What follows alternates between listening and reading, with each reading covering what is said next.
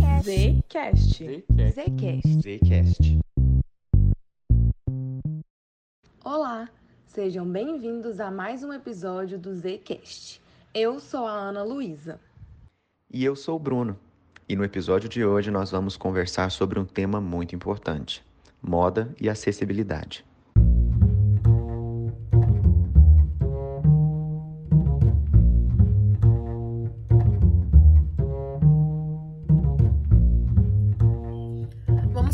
Conversar com a Júnia Dornelas. Ela tem 24 anos e é uma influenciadora digital da cidade de Patrocínio, região do Triângulo Mineiro e Alto Paranaíba. Além disso, ela é cadeirante. Seja bem-vinda, Júnia. Muito obrigada, é um prazer. Atualmente, a Júnia acumula mais de 17 mil seguidores em seu Instagram. E, Júnia, conta um pouquinho pra gente como que começou a sua trajetória como influenciadora digital. Então, é, no início, né, eu tinha as redes sociais como pessoal mesmo, para compartilhar com os amigos, familiares, tudo que é, eu fazia. E então eu comecei a participar de alguns concursos, já participei também de da política. Então isso foi fazendo que as pessoas me acompanhassem nas redes sociais. Fui ganhando bastante seguidores, fui ficando conhecida, até porque também aqui em patrocínio eu participo de uma associação que é a Inclusão Radical, do qual a gente movimenta, né, esse mundo das pessoas com deficiência. Então aí acabou surgindo também o trabalho de, de influenciadora, né? E hoje eu trabalho com algumas empresas, ajudando na divulgação e estamos aí. Bom, Júlia, se você não se importar de responder, é como que você se tornou cadeirante? O que aconteceu? Há sete anos atrás eu sofri um acidente de moto, né? Eu estava na garupa foi aqui na cidade mesmo, ali perto da Praça Matriz. E então eu, com o tombo, né? Eu não sei dizer ainda como eu caí, porque não me lembro muito bem. Eu quebrei a coluna e tive uma lesão medular. E aí então isso acarrentou, né? A, a me, tor tornei, me tornei cadeirante. Então há sete anos eu tô aí me reinventando. É, ainda para a medicina não tem, né, algo que possa fazer a gente voltar a andar, mas a medicina está muito evoluída, a gente não pode desacreditar. Então eu vou levando a minha vida da melhor forma possível é, na cadeira de rodas, né? Não acabou, a vida não, não parou. Então a gente tem que continuar. Com certeza. E, e enquanto cadeirante, você teve algum desafio? Para se tornar influenciadora digital? Você teve muitos obstáculos? O que, que você teve que você acha que se você fosse uma pessoa que não usa a cadeira de roda, não teria? E no seu caso você teve? Eu acho que os desafios para a gente, não querendo dramatizar, em tudo é um pouco mais complicado, porque eu acho que o mundo ainda precisa é, se adaptar melhor, né? Porque a gente não encontra acessibilidade em todos os lugares. Então, eu acabo tendo que me reinventar e me adaptar da melhor forma. Porque se eu for colocar só como a dificuldade, eu nunca vou fazer nada. Então, infelizmente, às vezes, na maioria de lugares que eu vou também, eu não encontro acessibilidade adequada. Então, vou enfrentando, né? E também a questão do, às vezes, o preconceito, né? Os olhares das outras pessoas por não entender tanto o mundo das pessoas com deficiência, porque nós não queremos é, que as pessoas nos vejam como os coitadinhos ou que não conseguem fazer nada, que não tem é, a mesma capacidade das outras pessoas. Nós temos apenas uma deficiência, né? Temos as nossas dificuldades, assim como as outras pessoas têm as suas. Nós temos as nossas físicas, né?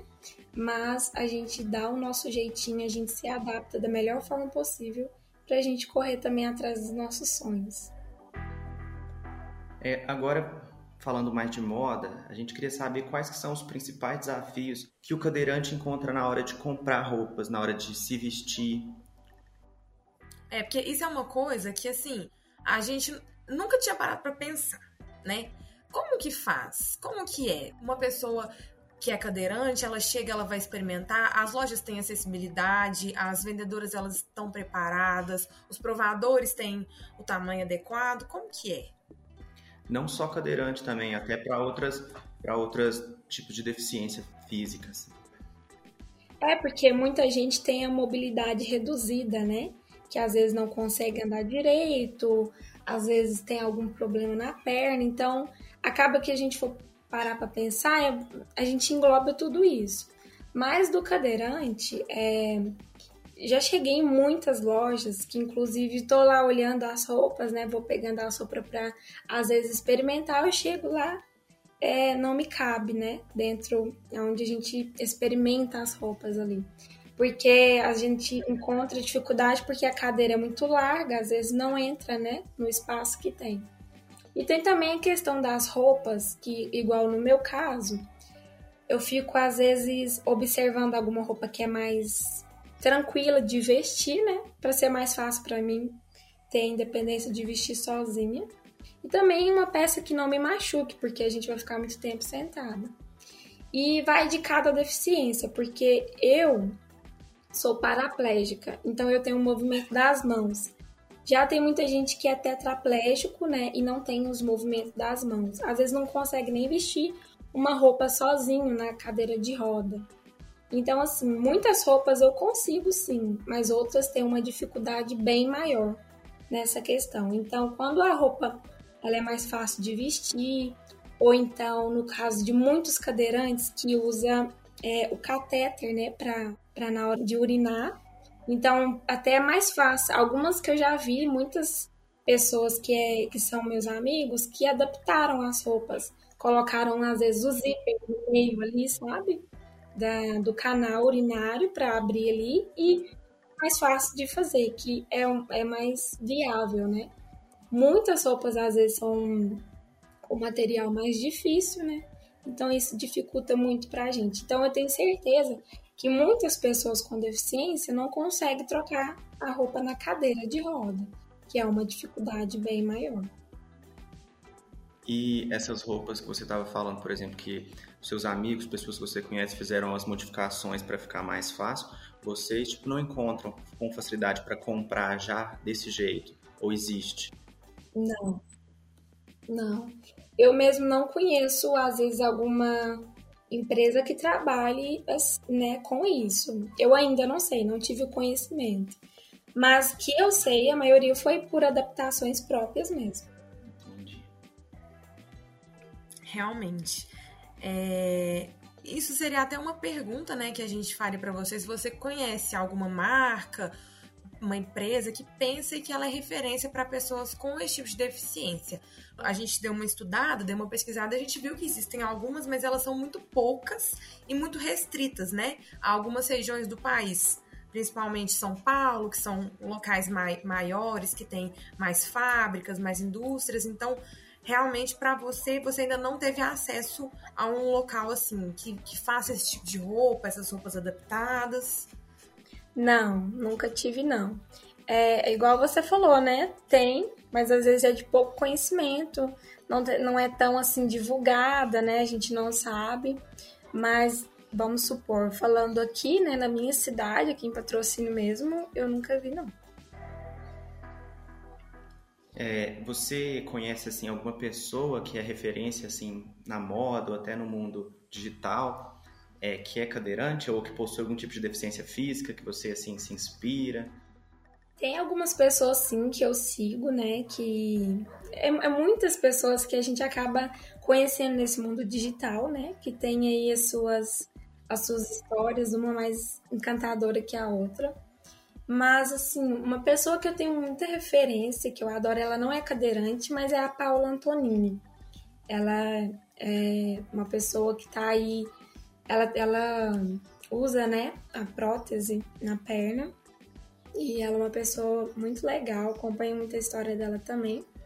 Mas tem várias outras referências também de pessoas cadeirantes, muitos, né? Que é essa questão, acho que vive igual a mim, que se adapta, né, às roupas, que por enquanto não tendo essas adaptações que a gente vê com muita frequência, a gente vai dando o nosso jeito e se adaptando da melhor forma. É, a Paula é linda, né? Ela faz vários trabalhos como modelo, né? É, várias parcerias e ela já tá muito famosa, né? Hoje em dia ela é muito famosa. Ela tá muito famosa, eu tô esperando chegar nesse patamar. É muito bonito de ver a forma como ela encarou tudo, né? O acidente dela. Eu, eu imagino mesmo que seja uma inspiração. E tem até uma outra influenciadora é, que ultimamente está fazendo muito sucesso, né? Que é a Pequena Lô. Isso, verdade. Tem ela também, me esqueci dela. Realmente, ela tá muito famosa, né? Tá aparecendo em, em várias revistas em muitos programas. Realmente ela também é uma referência para a gente. É muito bom, né, ver essas pessoas, a representatividade. Isso é muito importante para a gente. Eu imagino que até, até pouco tempo não devia, não devia tipo, existir muita, muitas pessoas com deficiência tão famosas, né, igual tem hoje. Eu, pelo menos, não conhecia. Não, realmente. Realmente a internet tem ajudado, né, nisso. Abre muitas portas, né? A Paola, inclusive, ela, ela estudou lá na PUC, ela fazia jornalismo, só que ela não chegou a, a terminar, eu acho. Foi mesmo.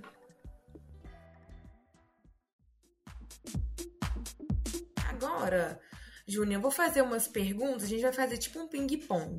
Eu falo uma pergunta e você fala o que, que vem na sua cabeça, assim. A primeira coisa que vem na sua cabeça, tá? Uma cor. Um, azul. Uma música. Eu vou falar uma que ela tem um significado, porque eu tô participando de um, de um vídeo, né? Que vai acontecer um congresso de inclusão. Então eu fiz a parte nesse, nessa música e ela é muito interessante a mensagem que ela passa. É, ela é do, do Pio e chama Borboletas. Uma peça de roupa que não pode faltar no seu armário uh, vestidos. Um acessório. Brinco. Um item de maquiagem que você não vive sem. Base. Uma cidade. Patrocínio. Um sonho. Poder mudar ainda muitas vidas é, através da minha história e tornar o mundo mais inclusivo. Um filme. Hum... A cabana. E para acabar, para você, o que é sucesso?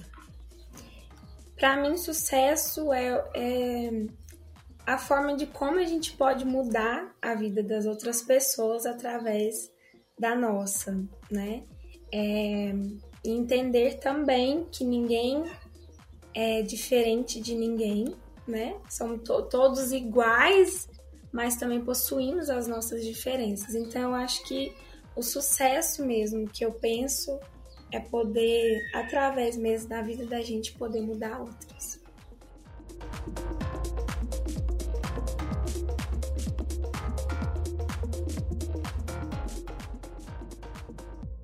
Muito obrigada a você que ficou com a gente até aqui. Agradecemos pela audiência e até o próximo episódio.